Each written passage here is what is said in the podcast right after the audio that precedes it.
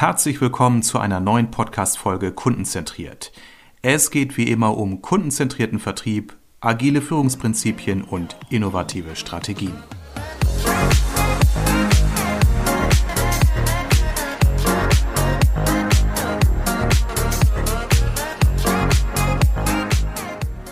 Willkommen zu einer neuen und mit Sicherheit wieder sehr spannenden Ausgabe meines Podcasts. Es geht heute um das Thema Lead-Generierung mit Machine Learning. Also ein spannendes Thema. Ich als jemand, der noch sehr, mit, sehr viel mit Menschen arbeitet, habe jemanden zu Gast, der sehr viel mit Maschinen arbeitet, aber natürlich für Menschen und für deren Vertriebs- und Marketingaufgaben. Herzlich willkommen, Michael Leiche, Head of Sales bei EchoBot. Michael, toll, dass du dir die Zeit genommen hast. Vielen Dank für die Einladung. Michael, wir haben uns kennengelernt über den Verband der Vertriebsmanager und ähm, ich habe dich einmal äh, sprechen hören über äh, das, was ihr als Unternehmen an Dienstleistungen erbringt. Das hat mich sehr neugierig gemacht und für mich war klar, dich muss ich einfach mal einladen zu mir in den Podcast.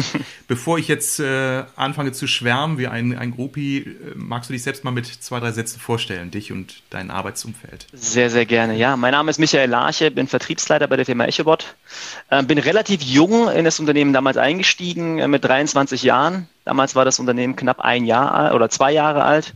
Jetzt nach acht Jahren werden wir jetzt auch im nächsten Monat feiern wir unser zehnjähriges Jubiläum. Ähm, was EchoBot an sich macht, ist relativ simpel gesagt. Wir haben, unterstützen Unternehmen dabei, die Recherche im Internet auf ein Minimum zu reduzieren und dadurch ihre Vertriebsmitarbeiter mit guten Leads auszustatten, damit diese entsprechend, wie du gerade richtig gesagt hast, deutlich mehr beim Menschen bist, anstelle Recherchearbeit betreiben zu müssen. Und diese Produkte verkaufen wir entsprechend an Unternehmen im deutschsprachigen Raum und in England. Damit hast du ja schon einen, einen Kern zum Ausdruck gebracht. Ich habe äh, vorhin auch gelesen auf eurer Website, ihr schreibt unter anderem, dass ihr Unternehmen bei helft, äh, die Recherchezeit im Vertrieb um bis zu 60 Prozent zu reduzieren. Mhm. Also offensichtlich ist das oft, wohl noch in vielen Organisationen ein, ein echter Leistungsschwerpunkt, wirklich zu sagen, die Vertriebsmitarbeiter, die hochbezahlt und hochdotiert sind, sitzen am PC und recherchieren irgendwelche Informationen aus sozialen Netzwerken oder Websites. Äh, wie setzt ihr da an? Vor allem, was hat das mit Machine Learning zu tun? Ja, ähm, also tatsächlich ist es so, dass natürlich sehr, sehr viele Menschen da draußen und vor allem auch im Vertrieb sehr viel recherchieren, weil in der heutigen Zeit ist der Kunde auch an der Stelle deutlich informierter. Er möchte gerne auch dann vom Vertriebsmitarbeiter auch mit den richtigen Fragen ähm, ja, befragt werden oder dass der Vertriebsmitarbeiter ihm entsprechend dabei unterstützt. Und ähm, deswegen ist es natürlich sehr, sehr wichtig, auch als Vertriebsmitarbeiter gute Informationen zu finden und das bedarf aber noch entsprechend Zeit. Äh, LinkedIn, Xing unterstützen da einen schon sehr gut, auch die Firmenwebseite kann da auch jedem Fall weiterhelfen. Also man sammelt einfach Informationen im Vertrieb. Und wir haben halt für uns gesagt, hey, ähm, da gibt es auch entsprechend einen Markt an der Stelle. Es gibt Möglichkeiten, diese Informationen, die im Internet zur Verfügung stehen, dann auch entsprechend automatisiert zu recherchieren, sprich mit, mit Hilfe von Suchmaschinen. Und was wir gesagt haben an der Stelle ist, nachdem die Informationen, die Daten gefunden wurden, ähm, installieren wir hier nochmal eine weiteres, ein weiteres Machine Learning, das aus diesen Daten, die frei im Internet zur Verfügung stehen, entsprechend Informationen zu machen. Und ähm, letzten Endes unterstützen wir Unternehmen bei unterschiedlichsten ähm, Use Cases. Die einen möchten gerne zum Beispiel ihre Recherchearbeit im Vertrieb reduzieren, die anderen sagen, hey, so und so soll ein Kunde aussehen. Liebes EchoBot, sag mir bitte, welche Kunden aus Deutschland, Österreich und Schweiz beispielsweise haben denn genau diese Parameter? Und die Dritten sagen irgendwie, hey, wir haben jetzt gerade eine neue Kampagne gefahren. Ähm, was wird denn eigentlich darüber im Internet geschrieben und im so Social-Media-Bereich? Und das sind einfach verschiedenste Anwendungsbereiche. Und das Spannende hier ist, die Datenbasis ist immer die gleiche, aber entsprechend mit verschiedenen ähm, Anpassungsmöglichkeiten, verschiedenen Tools. Da würde ich dich gleich bitten, äh, mal ein, ein oder zwei Beispiele zu benennen, weil ich fand, als wir uns da unterhalten haben, das so, so hochgradig faszinierend, dass ich merkte, dass ich da noch auf einem recht veralteten Stand äh, hängen geblieben bin. Denn ähm, ich kenne das noch aus meiner alten Zeit im, im Marketing, dass man eben Adressbroker äh, ähm, genutzt hat, um Adressdaten zu bekommen, bestehend aus Firmenname, Ansprechpartner, Straße, Hausnummer, Postleitzahl, Ort für Mailingaktionen. Oder wenn man Telefonmarketingaktionen wollte, eben noch ergänzt um die Telefonnummer. Das war alles, was man, ich sag mal, in größeren Stückzahlen beziehen konnte. Heute muss man entweder das Ganze anreichern durch händische Arbeit, wie eben schon gesagt, dass man sich eben hinsetzt und seine kostbare Zeit dafür verwendet, auf den Unternehmensseiten noch Daten zu recherchieren, oder man kann es ein Stück weit automatisieren. Das fand ich total faszinierend. Und da erklär mir doch mal, wie, wie macht ihr das? Genau. Also unterm Strich, das, was wir maschinell und automatisiert machen, das ist mehr oder weniger genau das, was du und ich im privaten Leben oder entsprechend, wenn man keine Tools im Einsatz hat, auch machen. Das bedeutet also, wir würden auf eine Website beispielsweise gehen, würden dort nach bestimmten Keywords suchen, würden bestimmte beispielsweise Produktionsverfahren durchstöbern, um zu sagen, hey, ja, die haben dieses Produktionsverfahren und deswegen sind, ist diese Firma für mich jetzt an der Stelle relevant. Einfach nur so als kleines Beispiel. Andere Unternehmen sagen irgendwie, ja, ich möchte gerne nur Unternehmen ansprechen, die bestimmte Shop-Systeme im Einsatz haben, also bestimmte Plugins für diese Shop-Systeme haben oder Content-Management-Systeme, Payment-Lösungen oder sonstiges. Also alles, was irgendwie auf der Homepage sich befindet, ob jetzt im Frontend beim ganz normalen Lesen oder vielleicht auch im Quelltext zu finden, ähm, kann maschinell und automatisiert analysiert werden und das erleichtert einem deutlich diese Recherchearbeit. Das bedeutet, wo ich normalerweise jetzt zum Beispiel, oder beziehungsweise ich, mach, ich baue es mal anders auf, was ich normalerweise meinen Kunden immer sage, ist, guck mal, ich gebe dir zehn Webseiten an der Stelle. Kannst du auf Basis deiner Recherche, ohne dort anzurufen, sagen, welche von den zehn äh, Unternehmen du anrufen würdest, weil Relevanz sehr hoch ist und welche von den zehn, vielleicht sieben Stück sind irrelevant aus Basis irgendwelcher Gründe. Und dann bin ich immer so sehr gespannt auf diese Antwort, wenn der Kunde sagt, ja, weil A, B und C aus den und den Gründen erkenne ich sofort, sage ich, siehste, das, was du mir jetzt gerade gesagt hast, multipliziere ich auf den ganzen deutschsprachigen Markt. Beispielsweise. Ähm, es ist natürlich auf der anderen Seite schwierig, wenn der Kunde nicht weiß, wie sein Kunde aussieht, da entsprechende passende Lösung zu finden. Aber auch da gibt es äh, ungeahnte Möglichkeiten. Ich gebe dir mal so ein Beispiel, das ich auch bei dem bei der Jahresauftaktveranstaltung auch gesagt habe, weil der eine oder andere Hörer war ja da auch nicht dabei. Wir haben zum Beispiel auch einen Mitbewerber von Wirecard im letzten Jahr bei uns begrüßen dürfen. Und er hat einfach den Use Case gehabt, Wirecard geht schlecht. Wir möchten gerne die Kunden von Wirecard gewinnen. Und dann haben wir uns auch mal überlegt gehabt, okay, gut, wie kommt es jetzt an eine Kundenliste? Ähm, wichtig an der Stelle zu sagen ist, alle Daten, die wir anbieten und da, wo wir recherchieren, es muss alles öffentlich verfügbar sein, dass sowohl du und ich es auch manuell recherchieren könnten. Und ähm, da so eine Kundenliste finde ich natürlich etwas schwierig. Aber nach der Zeit haben wir uns dann überlegt, dass die DSGVO an der einen oder anderen Stelle natürlich nicht nur hinderlich und nervig ist, sondern auch teilweise unterstützen kann. Und wenn jemand beispielsweise ein Kunde von Wirecard ist, muss er das Ganze in seiner Datenschutzbestimmung beziehungsweise in diesem Datenschutz-DSGVO-Bereich anzeigen. Heißt, wir haben relativ simpel Webseiten aus Deutschland, Österreich und Schweiz durchgecrawlt nach dem Keyword Wirecard im Bereich DSGVO, Datenschutz, ähm, AGB und so weiter und so weiter und haben dann eine vorgefilterte Liste von Kunden gefunden, konnten diese Liste entsprechend auch unserem Kunden anbieten, ihm aufzeigen. Er sagt, er war komplett baff, weil er gesagt hat, hey, hätte ich mir niemals denken können, dass es sowas gibt. Und das ist einfach so ein Beispiel äh, von sehr, sehr vielen, ob jetzt eine Technologie ist, ein Keyword ist oder sonstiges, was da so alles möglich ist in der heutigen Zeit. Das kann natürlich im Vorfeld keine Maschine, äh, keine künstliche Intelligenz äh, noch nicht leisten. Das heißt, ihr sitzt dann im Team zusammen und überlegt euch, hey, wie können wir an relevante Daten herankommen? Welche wären relevant, um dem Kunden genauso eben diesen künftigen Kaufbedarf äh, deutlich zu machen? Genau, also wir, wir, wir, haben jetzt an der Stelle halt relativ viele äh, Beispiele schon in den letzten Jahren sammeln dürfen. Ich meine, zum aktuellen Zeitpunkt, wir arbeiten mit über 1000 Kunden aus dem B2B-Sektor zusammen, aus über 40 verschiedenen Branchen. Ähm, sehr, sehr viele Use Cases ähneln sich natürlich, aber was das Spannende und das, das äh, Coole an der ganzen Geschichte ist, es wird einem nie langweilig. Es kommt immer wieder der Use Case, dass du aus einer Branche, aus einer Idee aus seiner Branche genommen hast und diese Idee eins zu eins auch bei, für ein anderes Unternehmen noch umsetzen kannst, für einen komplett anderen Bereich, aber mit einem ähnlichen Vorgehen. Und wir machen gemeinsam mit den Kunden eine sogenannte Machbarkeitsprüfung. Das bedeutet also, wir zeigen erstmal, wie das Tool funktioniert, aber gehen dann auch gemeinsam mit dem Kunden rein und gucken, ob das, was er sich vorstellt, mit unseren Tools umsetzbar ist grundsätzlich, ob sein Problem letztendlich dadurch gelöst wird. Und solche Sachen machen wir dann mit dem Kunden gemeinsam. Also wir sind kein klassischer Berater, wir sind auch, also würdest auch bei uns nie was für ein Beratungsgespräch bezahlen an der Stelle, sondern du kaufst bei uns Softwarelösungen. Ähm, mhm. Aber auf der anderen Seite ist es ein sehr, sehr hoher Anteil an Beratung im Rahmen des Vertriebsgesprächs. Also wir haben wirklich sehr, sehr ja, sehr, sehr ausgebildete, sehr, sehr weit entwickelte Leute in dem Bereich und ähm, die wissen schon relativ gut, ähm, wie man bestimmte an bestimmte Informationen kommt, mithilfe von äh, ja, etwas äh, um die Ecke gedachten Filtern. Eben, äh, das, ich glaube, das ist es auch, weil ähm, so die Beispiele, die du genannt hast, heißen ja auch ein bisschen um die Ecke denken. Also ja. ich sag mal, der, die, die, die Kaufbereitschaft oder die, die Investitionsbereitschaft ist ja nicht immer so offenkundig. Also wenn ich jetzt als äh, Berater für Vertriebs- und Führungsthemen sage, ich suche neue Kunden, dann müsste ich mit euch, mit euch im Gespräch erstmal überlegen, so was könnten denn überhaupt so Indikatoren sein, dass die bereit sind, gerade jetzt äh, in eine Beratung zu investieren. Möglicherweise, weil sie auf ihrer Website nach äh, Nachwuchsführungskräften suchen oder so. Ähm, ja, also dieses um die Ecke denken, ich glaube, da bräuchte der Kunde Schützenhilfe, aber die scheint eher zu geben. Mhm. Ähm, was sind denn so Impulse? Du hattest das mit Wirecard genannt, das ist natürlich schon mal echt extrem äh, äh cooles, cooler Gedankensprung, den er mhm. vollzogen hat. Was sind denn so die normalen Logiken? Also, dass jemand sagt, ich suche Unternehmen, die, äh, ich sag mal, äh, gewisse Unternehmensgrößen abbilden, dass man nach solchen Kriterien sucht, nach dem Motto, ich suche einfach Unternehmen, die in den letzten zwei Jahren in, äh, was ich, in einen Unternehmensausbau entwickelt haben? Mhm. Wären das Parameter oder was sind so die typischen ja. Fälle? Also ich würde mal sagen, diese ganzen klassischen, ich nenne sie jetzt mal, mal harte Faktoren, wenn du gesprochen hast, wie groß ist die Firma, aus welcher Region, äh, wie viel Umsatz machen die, ähm, aus welcher Branche kommen, das sind so die klassischen harten Faktoren. Die sind meistens so die Basis, weil die Kunden sind auch alle gewöhnt, genauso wie auch. Wir können ja relativ genau sagen, was sind so die harten Parameter, die für uns relevant sind.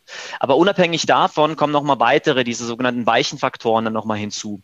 Und hier ist es ganz, ganz unterschiedlich unterschiedlich. Ähm, eine Agentur möchte zum Beispiel, wie gesagt, wissen, was für Shopsysteme zum Beispiel, welche Plugins die Unternehmen auf der Webseite haben. Ähm, wir haben einige Kunden, die zum Beispiel aus so, so Deckenbeleuchtung kommen. Ja, die wollen, möchten Deckenbeleuchtung verkaufen, aber nicht diese Haushaltswaren äh, im B2C-Bereich, sondern wirklich diese ganz großen für Lagerhallen, Produktionshallen, Bürogebäude. Für die ist es besonders spannend herauszufinden, wo beispielsweise in ihrer Region eine neue Lagerhalle gebaut wird oder zumindest mal geplant wird, weil die einfach gesagt haben, hey, so eine Umrüstung der ganzen Lichtanlage ist halt doch etwas kostspieliger. Da muss man schon wirklich richtig gute Argumente haben. Und wenn man das Ganze aber frühzeitig weiß, kann man da deutlich einfacher reinkommen. Man hat dann nicht diesen großen Kampf mit dem bestehenden Anbieter, sondern kann da sich komplett neu platzieren. Und solche, solche Informationen finden dann da ganz gut äh, heraus. Also als Beispiel, was sehr, sehr viele Kunden ähm, nutzen tatsächlich sind Keywords auf der Webseite. Das ist so eines der Lieblingsthemen, weil zum Beispiel, wenn ich mit einem Unternehmen äh, letzte Woche erst gesprochen mit einem Unternehmen aus dem Bereich ähm, ja, innovative Lösungen für den Bereich Maschinenbau machen die. Mhm. Und er hat gesagt, ja, für uns sind halt vor allem, sage ich mal, Unternehmen wichtig und interessant, die sich auf der Webseite Keywords, die ähm, zum Thema Masch ähm, Mechatronik oder Elektronik oder Elektrifizieren zum Beispiel auseinandersetzen. Er hat mir dann eine Bandbreite an Keywords gegeben. Wir haben dann natürlich die ersten äh, großen Faktoren, diese harten Faktoren mit eingetragen, Firmen über 500 Mitarbeiter und Region XY und Branche XY. Und dann haben wir aber tatsächlich nochmal die Keywords reingenommen und er war halt auch erstmal baff, weil er gesagt hat, okay, krass, ähm, aus diesen x Tausenden von Unternehmen haben wir jetzt wirklich mal diese 2.000, 3.000 runtergebrochen, die für mich interessant sind okay, was, wie, wie, wie kann ich das jetzt nutzen? So. Und das ist so die zweite Frage. Also das ist immer so der Punkt und das ähm, vielleicht für die Leute einfach da draußen auch zu wissen. Es ist natürlich jetzt schön, Leads zu haben, du hast, oder Adressen zu haben, die für dich eine besondere Relevanz auch darstellen. Die Frage ist zum Schluss dann immer auch, was machst du mit den Adressen?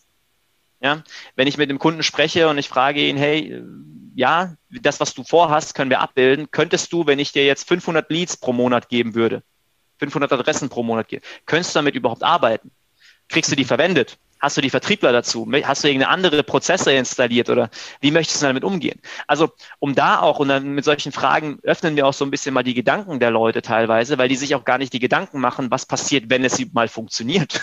das ist auch mal spannend, mal zu beobachten. Dann entwickelst du wirklich Prozesse, wo du sagst, ähm, wie kriegt man es wirklich hin, einen skalierbaren, und vor allem auch systematisierbaren Vertrieb und Lead-Generierungsstrom zu bauen. Weil jeder von uns kennt Google, SEO, SEA, jeder kennt von uns LinkedIn, auf LinkedIn aktiv zu sein, Social Selling zu betreiben, wobei das auch wiederum relativ viel Zeitinvest auch mit äh, bedarf und viel Know-how dahinter. Aber du kannst natürlich auch Leads auf alle möglichen Wege kaufen. Und ich bin ein sehr, sehr großer Freund von Leads, weil Leads, Empfehlungen sind natürlich immer sehr, sehr gern gesehen. Ähm, aber in der heutigen Zeit, zum aktuellen Zeitpunkt, bei mir sind jetzt 28 Vertriebler eingestellt, fest eingestellte mit Vertriebsmitarbeiter, die sich komplett im gesamten Vertriebsprozess von Erstkontakt bis zum Abschluss beschäftigen. Und du kriegst die Leute nicht beschäftigt, wenn du einfach nur sagst, wir warten jetzt mal auf Leads. Wir kriegen nicht wenig Leads, wir kriegen schon eine ganze Menge, das, das schon.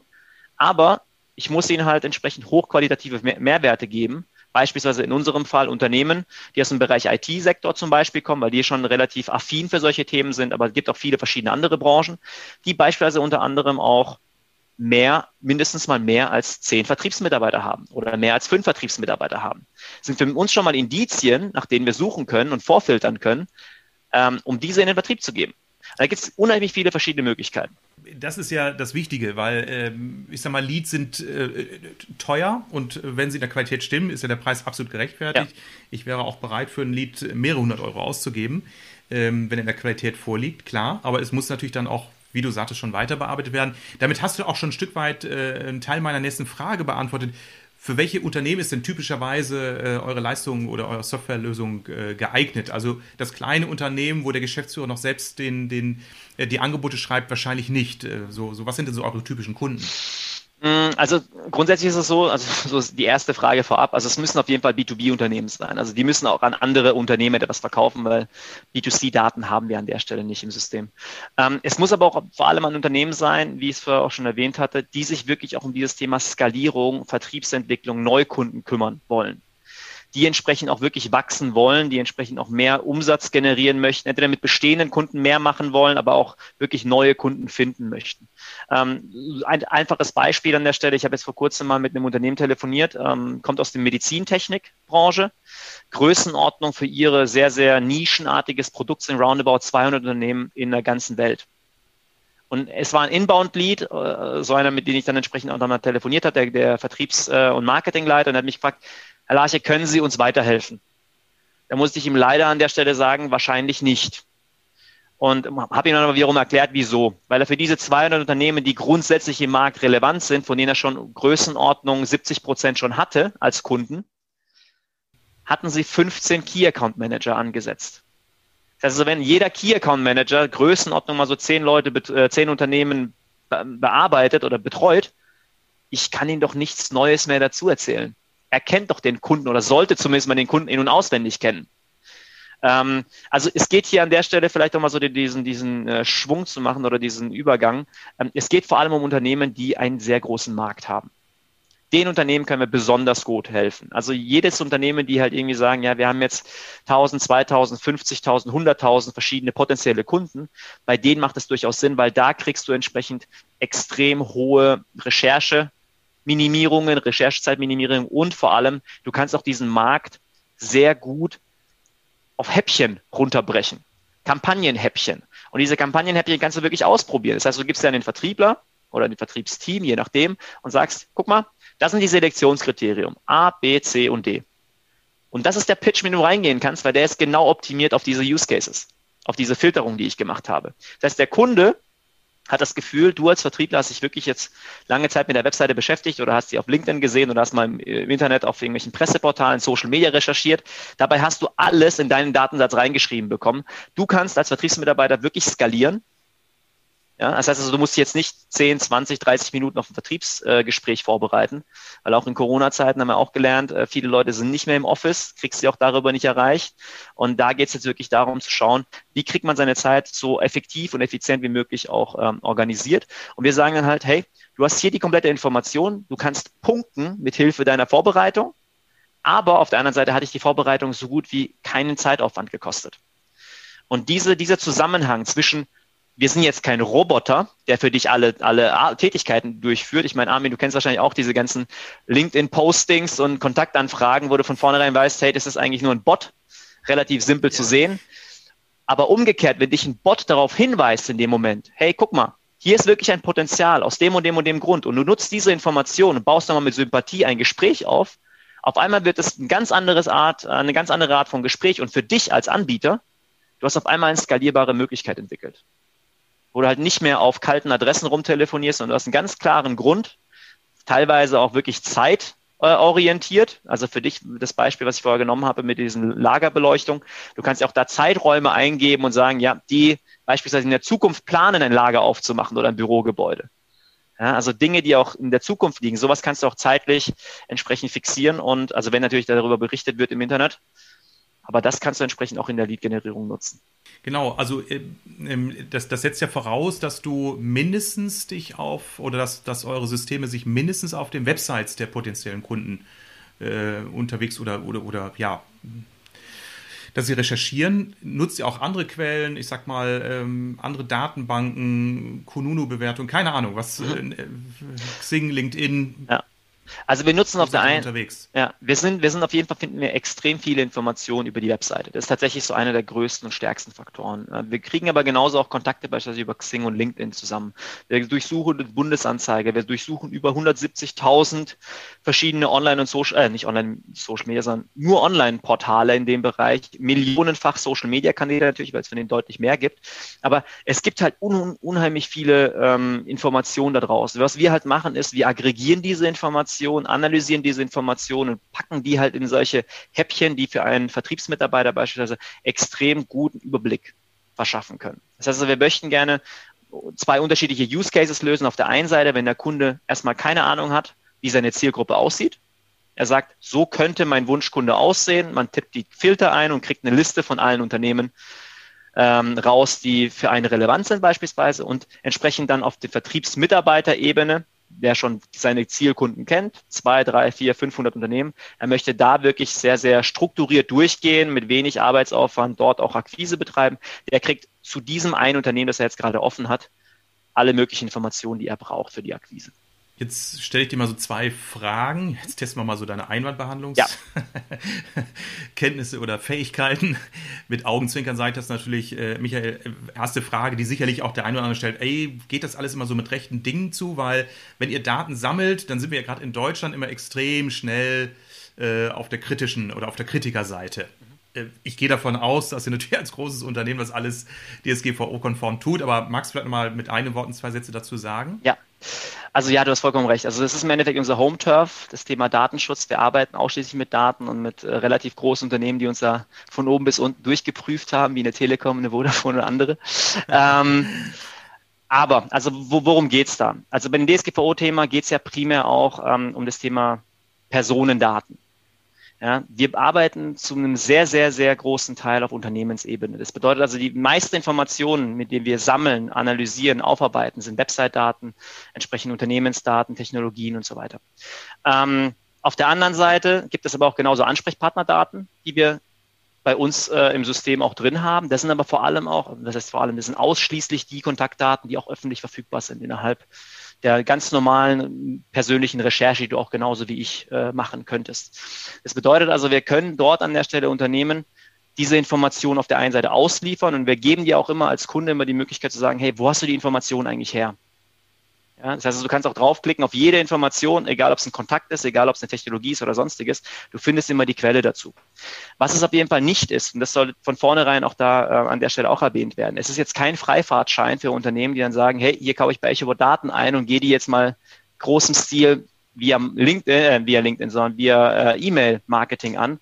Das funktioniert nicht. Es hat unabhängig von EchoBot, hat einfach, hat einfach was mit der DSGVO und UWG zu tun, dass du dort einfach keine Werbung betreiben darfst aber was wir halt an der Stelle machen, ist wir sagen, wir recherchieren für dich diese Information und du kannst dann mhm. entsprechend als Kunde diese Information nutzen in der proaktiven Ansprache. Beispielsweise, Telefon ist immer noch so ein Graubereich im deutschsprachigen Markt, wo du auch den Hörer in die Hand nehmen kannst. Oder du gibst diese Liste beispielsweise an Kollegen, die über Social Selling äh, äh aktiv werden können. Die nutzen das sehr, sehr, sehr, sehr gerne. Und das Wichtige an der Stelle, vielleicht auch, ich weiß nicht, ob das die zweite Frage sein wird, aber die Frage, die ich sehr häufig auch gestellt bekomme, ist, was ist denn eigentlich der Unterschied zwischen EchoBot und LinkedIn Sales Navigator? Weil da kriege ich ja auch alle Daten raus. Ist vollkommen richtig. Bei LinkedIn kriegst du halt in der Regel halt auf Personenebene extrem gute Filtermöglichkeiten. Also du kannst da wirklich auf Personenebene, was, welchen Job hat er vorher gemacht, was wird er dann, was, was macht er jetzt gerade, wie lange und welche, wie viele Postings, wie viele Aktivitäten und so weiter. Das kannst du dort extrem gut machen. Was LinkedIn entsprechend nicht auf dem Schirm hat oder das Ganze halt nicht in diesem LinkedIn-Netzwerk passiert, das haben die halt relativ wenig auf dem Schirm. Das bedeutet, was passiert alles im Internet, unabhängig von LinkedIn, auf der Firmenwebseite, veröffentlichen die Stellenanzeigen, welche Keywords haben die, äh, was passiert drumherum ums Unternehmen. Also alles Inhalte, alles Informationen, die man auch entsprechend im Vertrieb auch nutzen kann. Und auf der Firmenebene versuchen wir entsprechend, so gut es geht, diese Daten runterzubrechen, runterzufiltern und entsprechend in den Zusammenhang dann zu bringen zu LinkedIn und zu sagen, hey, guck mal, jetzt hast du die ganzen Firmen, die für dich das, dein Ideal Customer Profile darstellen. Jetzt nutzt sie gerne über LinkedIn und sprich sie an. Gar kein Thema. Das ist vielleicht so ein bisschen diese Überschneidung zwischen den beiden Systemen. Ja, das ist nochmal ein sehr guter Hinweis. Und äh, ich äh, habe die Frage, die erste Frage auch nur gestellt, weil ich äh, davon ausgehe, dass sicherlich auch äh, unter unseren Hörern der ein oder andere Kritiker sagt, oh Mensch, Staaten, Deutschland, wir sind da ja zum Glück oder leider, das kann man ja sehen, wie man will, äh, auch im weltweiten Vergleich immer ausgesprochen vorsichtig und sensibel bei diesem Thema. Ähm, ich glaube dir äh, natürlich, dass ihr als Organisation da äh, gemäß der, der, der, Gesetze, der, der geltenden Gesetzgebung auch handelt. Ihr werdet ja auch blöd, wenn das nicht machtet, äh, wäre das Ende eurer Geschäftsgrundlage. Ähm, zumal ihr auch aus Deutschland heraus agiert und nicht aus dem Dunklen irgendetwas auf dieser Welt. Ähm, und zum anderen ist es ja auch das Normalste von dieser Welt. Wir machen das ja alle, wir sammeln ja alle Daten. Früher haben wir einfach Visitenkarten in Karteikästen gesammelt und uns Notizen drauf gemacht. Es war nichts anderes. Dann kam die äh, Datenverarbeitung in Form von Computern und Netzwerken. Äh, wir können zum Einwohnermeldeamt gehen, uns, uns Daten, Auskünfte erteilen. Also äh, auch teilweise spreche ich jetzt hier Themen an, die schon hunderte von Jahren alt sind. Also ganz normal. Wir müssen es zum Normalsten dieser Welt machen, zumal wir auch im Businessbereich mit CRM-Systemen arbeiten, wo wir auch Daten sammeln mit LinkedIn oder Xing haben ja die, die Mitglieder dieser Netzwerke auch ihr Einverständnis gegeben, dass man äh, sie auch kontaktieren Richtig. darf. Also von daher ist es alles mehr als eindeutig. Die zweite Frage war nicht die, die du jetzt äh, beantwortest, wobei das auch super spannend war, nämlich dieser Vergleich, was ist jetzt der Unterschied zum Sales Navigator von LinkedIn. Die zweite Frage, Michael, äh, die mir natürlich auch in den Kopf kommt, was viele meiner Kunden ja auch sagen, ja, das ist ja so schön und gut mit dem Machine Learning und Daten und so weiter, aber unser Business ist immer noch ein People-Business. Ja, die sagen, nein, also ich möchte schon, dass der Key-Accounter selbst recherchiert, damit er sich richtig hineinversetzen kann und so weiter. Aber ich glaube, das schlagende Argument hast du schon genannt, eben, er kann es nicht in der Quantität und oder was wäre deine Antwort, wenn dir so ein Einwand entgegenkäme? Ähm, ich habe ich hab einen sehr, sehr provokativen Einwand dahinter. ich würde ja, einfach nur damit. sagen, so, so, solange das Ganze auch, sage ich mal, marktüblich im Wettbewerbskontext auch so funktioniert, ist alles in Ordnung. Ja. Wenn das mal nicht so ist, hast du ein Thema. ähm, relativ, relativ schnell äh, geantwortet darauf. Also auch Key Accounter, je nachdem, wie viele Kunden sie natürlich haben, weil Key Account ist auch so ein Thema. Äh, die, die einen denken, äh, reden da, wir reden hier von fünf Unternehmen, die anderen reden von Großunternehmen, roundabout 50 bis 100 äh, anderen potenziellen Kunden, wobei die Definition, glaube ich, eine ganz andere ist in der Literatur. Ähm, ich denke es halt folgendermaßen. Also ich bin hundertprozentig dabei. People Business ist eines der wichtigsten ähm, Faktoren im, im Vertrieb. Es wird es auch meiner Meinung nach zukünftig immer bleiben. Trotz der ganzen Möglichkeiten, Vereinfachungen, Digitalisierung ist es zum Schluss, vor allem auch in, in höheren Investitionssummen, immer ein People-Business. Du möchtest gerne der Gegenüber entweder die Hand schaukeln, äh, schaukeln sage ich schon, Handschütteln ähm, oder halt entsprechend mit ihm mal gesprochen haben, bevor du eine Investition tätigst, weil du willst ein gewisses Vertrauen haben. Ähm, gleichzeitig denke ich halt, dass sehr viele einfache Jobs, wie zum Beispiel eine Recherche, das hat nichts mit einer Empfehlung, äh, mit einem äh, Sympathieaufbau zu tun, sondern es hat einfach ausschließlich was mit unnötiger Arbeit, wenn es mal so ist, zu tun. Also wenn mir eine Maschine mit Hilfe von sehr vielen Daten zum richtigen Zeitpunkt mit der richtigen Information versorgt, wäre ich doch blöd, diese Information nicht aufzunehmen und zu sagen, nee, ich gehe da jetzt blind wieder rein und red mit dem Kunden und guck mal, was passiert. Weil klar, solche Informationen, die zum Beispiel irgendwo im Internet kursieren, wenn ich sowas einem Kunden zum Beispiel sage, sage, hey, guck mal, ich habe da jetzt die und die, den und den Beitrag gelesen. Ich hatte, glaube ich, in, in, ähm, in dem Neujahresauftakt auch was äh, von der Mail, äh, glaube ich, gezeigt in der Präsentation. Ich habe jeden meiner Kunden, mit dem ich arbeite, jeden meiner potenziellen Kunden, habe ich immer auf einem Alert stehen. Also für die Einfachheit, man kann auch gerne da einen Google Alert nehmen. Bei vielen Kunden wird es etwas komplexer, weil man da ziemlich voll bombardiert wird. Wir haben bei EchoBot auch einen Alert, der halt entsprechend durch das Machine Learning durchoptimiert ist, damit man wirklich auf die wichtigsten Themen informiert wird und nicht äh, vollgeklatscht wird mit Informationen. Und ich habe über jeden meiner Kunden eine Information. Das heißt also, es trudelt irgendwas rein. Ich kann dann in dem Moment diese Information ausarbeiten für mich. Ich kann den Kunden kontaktieren, kann mit ihm darüber sprechen. Oder ich lasse es bleiben. Also wenn ich sage, hey, coole Info, so für nebenbei, aber ist jetzt keine Aktivität benötigt dahinter. Aber tatsächlich bei sehr, sehr vielen Punkten kann man da wirklich einen Kunden, der vielleicht sogar kein A- oder B-Kunde ist, vielleicht ein C-Kunde, mit einer kurzen E-Mail oder mit einem kurzen Anruf was Gutes tun, dass du in Erinnerung bleibst. Weil wir arbeiten auch mit sehr vielen Kunden in sehr technologischen ähm, Kontext, sehr technologischen Produkten, die auch relativ viel auch in einem großen Verdrängungsmarkt arbeiten. Du redest da über paar Centbeträge, paar Eurobeträge an der Stelle und auch da ist nicht nur das Geld das Wichtige, sondern mit wem machst du gerne Geschäfte. Und wenn du eine gewisse Beziehung aufbaust und der Kunde sich verstanden fühlt und umsorgt fühlt, hast du beim Kunden natürlich ein ganz anderes, äh, ganz anderen Stein im Brett, als wenn du mit ihm einfach nur über Preise verhandelst und nur zu dem Zeitpunkt kommst, wenn du was willst. Und das sind solche Sachen, die bei jeder einzelnen Freundschaft im Endeffekt kleine Geschenke äh, beleben eine Freundschaft. Und so etwas Aufmerksamkeit ist auch, wie aus meiner Sicht, auch ein nettes Geschenk, ähm, den man dem Kunden auch geben kann. Und ob man ihm bei etwas weiterhelfen kann, an dem er jetzt gerade arbeitet, oder ob es ihm vielleicht sogar nicht gut geht. Er entlässt gerade Mitarbeiter, hat einen Streik oder sonstiges, nur meldet sich rein und sagt, ey, ich habe gerade da und darüber gelesen. Wie geht's dir? Wie betrifft es dich persönlich beispielsweise? Ganz anderes Gefühl, als wenn man nur seine Rechnung rüberschickt und sagt, hey, guck mal hier, bezahl mal. Du hast so viele Dinge jetzt bei mir getriggert, die ja auch alle so, so mir aus, dem, aus der Seele sprechen. So auch das Thema Social Selling, wo es ja auch darum geht, ein Netzwerk aufzubauen und das zu bespielen, also was reinzubringen, Kontakt zu halten, so im Sinne der, der, der Customer Journey, ähm, was ja auch nur funktioniert, wenn du das richtige Netzwerk dir aufbaust und wenn du Zeit hast. Und diejenigen, die sagen, naja, ne, so mit dieser Skepsis ist ja auch eher so ein People-Business, das sind die, die ich auch an, als erstes mal frage, gut, wie viel Arbeitszeit verbringen Ihre Vertriebler wirklich mit dem Kunden? Und ähm, ich glaube, beim letzten Jahreskongress sagte einer der, der Referenten aus dem Pharmabereich, meine ich, ähm, sagte, meine Vertriebsmitarbeiter verbringen 80 Prozent ihrer Zeit im Auto. Das ist, als ich das hörte, bin ich fast in Ohnmacht gefallen. 80 Prozent der Arbeitszeit eines gut bezahlten Vertriebsmitarbeiters verbringt er hinterm Steuer mhm. und macht nichts, außer zu warten, dass die Ampel grün wird oder dass er den LKW überholen kann. Oder dass er sich einen Parkplatz sucht. Und das ist ja alles andere, aber kein People-Business. Äh, das heißt, wenn wir dann, ich sag mal, effektiver und effizienter arbeiten wollen, brauchen wir sicherlich einmal die Frage, müssen Außendienstmitarbeiter immer noch 80.000 Kilometer im Jahr reisen? Das ist aber ein anderer Podcast. Ja. Und zum anderen, womit verbringen sie dann auch wirklich ihre Zeit? Also wenn sie dann diese 80 Prozent im Auto saßen, äh, und vielleicht zwei Kundentermine am Tag haben, was machen Sie abends? Machen Sie dann mhm. umfangreiche Berichtspflege, äh, Recherche, Vorbereitung oder arbeiten wir da eben äh, ähm, KI gestützt oder zumindest äh, durch entsprechende Tools gestützt, äh, dass wirklich dann die Zeit mit dem Kunden wächst. Ähm, jetzt will ich mal nochmal mit der nächsten Frage äh, in die Diskussion treten, nämlich ähm, konkret, für welche Organisation bietet sich dieses Thema an? Hast du gesagt, eigentlich für alle, die auch einen entsprechenden Vertriebs- Vertriebsgröße haben, um dann auch gute Leads abzuarbeiten. Ähm, aber auf der anderen Seite, ich sehe da bei manchen Unternehmen sicherlich auch noch ein bisschen Nachholbedarf, denn gewisse Voraussetzungen muss ja auch jede Organisation erfüllen. Ich sage nur CRM. Es gibt erstaunlich viele Unternehmen, die im Vertrieb nach wie vor kein CRM-System einsetzen. Ja. Äh, macht es Sinn, druckt ihr im Zweifel die Erkenntnisse auch auf Papier auf, aus?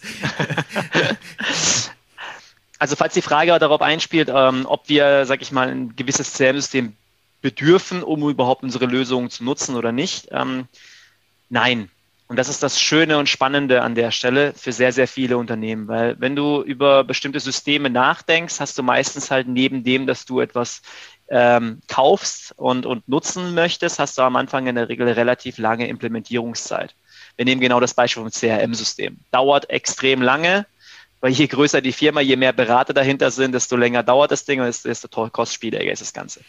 Ist bei uns überhaupt nicht so. Das bedeutet, du kannst an sich von jetzt auf gleich sofort damit anfangen. Du brauchst nur ein Login, den Login schalten wir dir frei, du kannst loslegen. Du musst an sich keinerlei deiner eigenen Daten einfügen. Das bedeutet, du tippst deine Filter ein, die du brauchst, oder die für dich relevant sind und kriegst eine Liste von uns. Das heißt, du arbeitest immer auf unseren Daten. Du musst nie deine Daten zur Verfügung stellen. Das bedeutet für dich eine extreme Einfachheit und du kannst im Endeffekt eine Kampagne von sofort umsetzen, theoretisch. Ich würde das sofort immer mit Anführungszeichen nehmen, weil man muss sich da schon mal ein bisschen Gedanken machen, wie so eine Kampagne aussieht. Also so eine Idee von, äh, von, von vorhin jetzt zum Beispiel mit Wirecard, ja, die kann schon schneller kommen, wenn man irgendjemand so eine Erfahrung gesammelt hat. Aber ab und zu mal dauert es auch. Dem, da muss man sich wirklich mal austauschen, überlegen, hey, wie, wie kommt man da drauf? Aber was das Tool an sich angeht, es ist sofort da, es ist Software as a Service, kriegst ein Login, kannst loslegen. Wenn du es implementieren willst, das ist so die zweite Ebene natürlich, die würde ich aber auch so gut wie jedem Unternehmen in der zweiten Schritt ähm, äh, näher bringen und sagen, Leute, wenn ihr es erstmal für euch schon mal geklappt hat, wenn ihr schon den ersten Proof of Concept für euch gemacht habt, dann können wir es gerne implementieren, dann können wir es gerne in eure CRM-Systeme einbauen. Ihr könnt es gerne auch in eure Marketing Automation Tools einbauen, mit der API, Sachen automatisiert anreichern. Also alles, was ich jetzt gesagt habe, super hilfreich im Tagesgeschäft, ist aber alles kein Muss. Weil viele Leute, und das, ich nehme mich da auch äh, tatsächlich gerne auch mal mit rein, ich möchte gerne was perfekt machen. Ich möchte gerne, wenn ich was mache, soll alles Hand und Fuß haben und es soll funktionieren. Problem dahinter ist, die Leute fangen nicht an. Und ich habe mir tatsächlich äh, Mitte letzten Jahres wirklich vorgenommen, ich will jetzt einfach mal Sachen auf die Straße bringen, weil ich arbeite lange daran, ich perfektioniere das Ganze und möchte das Ganze gerne äh, platzieren. Das ist, glaube ich, auch so eine Thematik bei den Deutschen ähm, stärker ausgeprägt als in den USA zum Beispiel. Die sind da so deutlich schneller auf der Straße, was man so äh, bei den Produkten auch sieht. Hat natürlich einen oder anderen Vor- und Nachteil, keine Frage. Aber was ich damit sagen möchte ist, fangt an, egal ob EchoBot oder nicht EchoBot, aber fang an, dir Gedanken zu machen, wie du mit kleinen Insellösungen schon mal beginnen kannst, erste Erfolgserlebnisse hast und danach kannst du dir die, diese Implementierung äh, auch anschauen. Wir haben einige Kunden, die auch mit ganz plakativ suchen sich ihre Listen raus, exportieren sich diese und arbeiten in der Excel die Liste ab. Wir haben nicht nur Kunden, die eine große Vertriebsorganisation haben. Wir haben teilweise zwei, drei Mitarbeiter im Vertrieb die aber halt proaktiv Akquise machen, also die jetzt nicht auf ein, zwei Leads am Tag warten und sonst nur Projekte machen, sondern sie halt wirklich halt irgendwie so ihre 20, 30, 50, 100 Calls am Tag machen oder LinkedIn Approaches äh, durchführen. Und für die macht das genauso viel Sinn. Aber man muss halt anfangen. Und da haben wir die, die, die Hemmschwelle so niedrig gelegt wie möglich.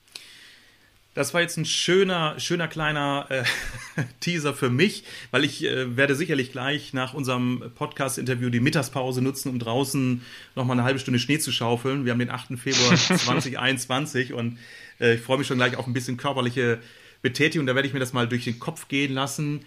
Ähm, denn das ist sicherlich der Initialzünder, dass ein Unternehmen für sich erkennt, ja, wir können möglicherweise mit einer gewissen Systematik, äh, mit Hilfe einer Software äh, unsere Lead-Qualität verbessern. Ähm, jetzt aber mit Blick mal auf die mittlere bis nähere Zukunft, was glaubst du, wo werden wir in ein paar Jahren im Vertrieb oder im Marketing sein? Glaubst du, dass äh, künstliche Intelligenz oder äh, Marketing-Automatisation, dass das mehr unsere Vertriebsarbeit im B2B beeinflussen wird? Auch hier, ich sag mal, in der noch etwas konservativen westeuropäischen Welt. Ich äh, beantworte es mit einem klaren Ja also ich sehe es bei mir jetzt aktuell, ich habe mich jetzt Anfang äh, letzten Jahres wirklich sehr stark damit auseinandergesetzt, wie so die Technologien in den USA äh, sich durchsetzen. Es ist heftig, was dort am Markt schon gang und gäbe ist, wo die Deutschen an der Stelle einfach sagen, boah, ja, niemals, niemals bei uns. Ähm, ob es jetzt Marketing Automation Tools sind, ob es solche Leads, äh, Sales Engagement Tools oder was auch immer sind. Ähm, es geht wirklich nicht darum, den Menschen zu ersetzen. Es geht eigentlich, glaube ich, eher primär darum, den Menschen eine gewisse Richtlinie zu geben, einen gewissen Weg, eine Leitplanken, würde ich jetzt mal vielleicht mal ausdrucken. Und ähm, auf diesen Leitplanken ist es einfach erfahrungsgemäß, und zwar datenbasiert, ist man dort erfolgreicher am Ziel. Das heißt, man geht weg von ein Stück weit weg in, in der Form, dass ein Vertriebler, der neu einsteigt, ein komplett kreativer Kopf ist und alles machen kann, was er will, überall herumwildert in Anführungszeichen, sondern hingeht zu, hey, es ist super, dass du kreativ bist, aber guck mal, so sieht der Prozess aus. Das sind Step 1, 2, 3, 4, 5, 6, 7, vielleicht sogar 25. Ja? Und das ist bewiesen, weil wir das mit X, Y, Z äh, Mitarbeitern schon gemacht haben. Du kannst deine Kreativität super gut einsetzen. Wir unterstützen dich dabei, weil die kreativen Köpfe, und das ist auch nochmal ganz klar zu sagen, sind vor allem meistens die erfolgreichsten zum Schluss. Es sind nicht die Prozessmenschen, die jetzt nur umsetzen, was du ihnen sagst, sondern wenn man ihnen so gleich mal eine Richtschnur gibt auf Basis von Daten, und da bin ich ein, ich bin ein sehr, sehr großer Datenfreund, auch unabhängig von EchoBot. Ähm, ich möchte gerne auf Basis von Daten mich verbessern und, und äh, deswegen ist bei uns auch zum Beispiel intern jede Information, jeder Prozess ist bei uns schön dokumentiert, dass wir im Endeffekt auch sagen können, hey, so und so war das letztes Jahr, so und so ist es dieses Jahr. Vielleicht können wir das und das äh, fürs nächste Jahr uns nochmal vornehmen, weil die, der Trend geht in die Richtung. Und ähm, ich bin überzeugt davon, dass solche Automatismen, solche Unterstützungstools, Sales Engagement Tools deutlich stärker in den nächsten zwei, drei Jahren kommen werden. Das Thema Außendienst, von dem wir vorher gesprochen haben, wird meiner Meinung nach deutlich zurückgehen. Ähm, das Thema Videokonferenzen wird weiterhin nach oben gehen. Wir verkaufen schon immer digital über Screensharing, was für mich eine große Überraschung war. Wobei überraschend ist eigentlich nicht, wenn man drüber nachdenkt, aber in dem ersten Schritt habe ich es nicht gemacht, äh, mit Videotelefonie viel zu machen. Wir haben früher immer telefoniert und unseren Bildschirm gezeigt. Jetzt ist es wirklich jedes Gespräch mit Video gemacht. Deutlich persönlicher, deutlich angenehmer für beide Seiten. Also ich glaube, man wird versuchen, mit Hilfe von digitalen Tools, mit Hilfe von ja, Hilfsmittel, mit Hilfe von Bots beispielsweise unter anderem auch Menschen zu unterstützen, aber man darf halt auch als Vertriebler nie diese, diese letzten paar, also so diese letzte Meile zwischen Automatismus und Mensch, also sprich dem Kunde, die da sollte man wirklich ganz, ganz kritisch betrachten. Weil wie gesagt, sonst landet man wieder bei diesem Thema LinkedIn äh, und äh, auf die hat keiner Bock. Auf den Punkt gebracht, Michael, super. Das war ein tolles Abschlussstatement von dir. Ich kann dir nur zustimmen und ich glaube, dass man auch als Konsument von dieser Art von Datenauswertung profitiert, damit ich eben im Internet nur die Angebote erhalte, die ich auch sehen möchte und ich nicht äh, wie vor einem Jahr mal im Hotel eincheckte und äh, auf dem Nachttisch lagen äh, Anti-Aging-Proben für Damen ab 50. Äh, ja, das sind dann einfach so Dinge, wo ich sage, da hat der Mensch einfach nicht mitgedacht, das kann ein Computer sicherlich besser. Von daher ganz vielen Dank, Michael, für diese ganz tollen Insights, die du gegeben hast. Ich verlinke natürlich in den Show Notes auf deine ähm, Kontaktadresse, LinkedIn, Mailadresse, was auch immer. Da müssen wir uns gleich nochmal kurz abstimmen, sodass mhm. diejenigen, die sagen, wow, das hat mich wirklich neugierig gemacht haben, direkt mit dir Kontakt aufnehmen und am besten mal einen Termin ausmachen. Vielen mhm. Dank.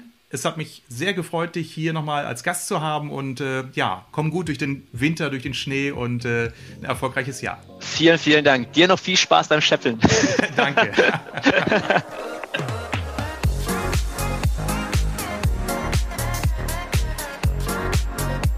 Vielen Dank fürs Zuhören. Alle wichtigen Infos und Links findest du übrigens in den Show Notes. Wenn dir diese Folge gefallen hat, gib mir bitte eine positive Bewertung bei iTunes oder deinem Podcast-Anbieter, damit ich weiß, welche Themen für meine Zuhörer besonders relevant sind. Also, bis zum nächsten Mal.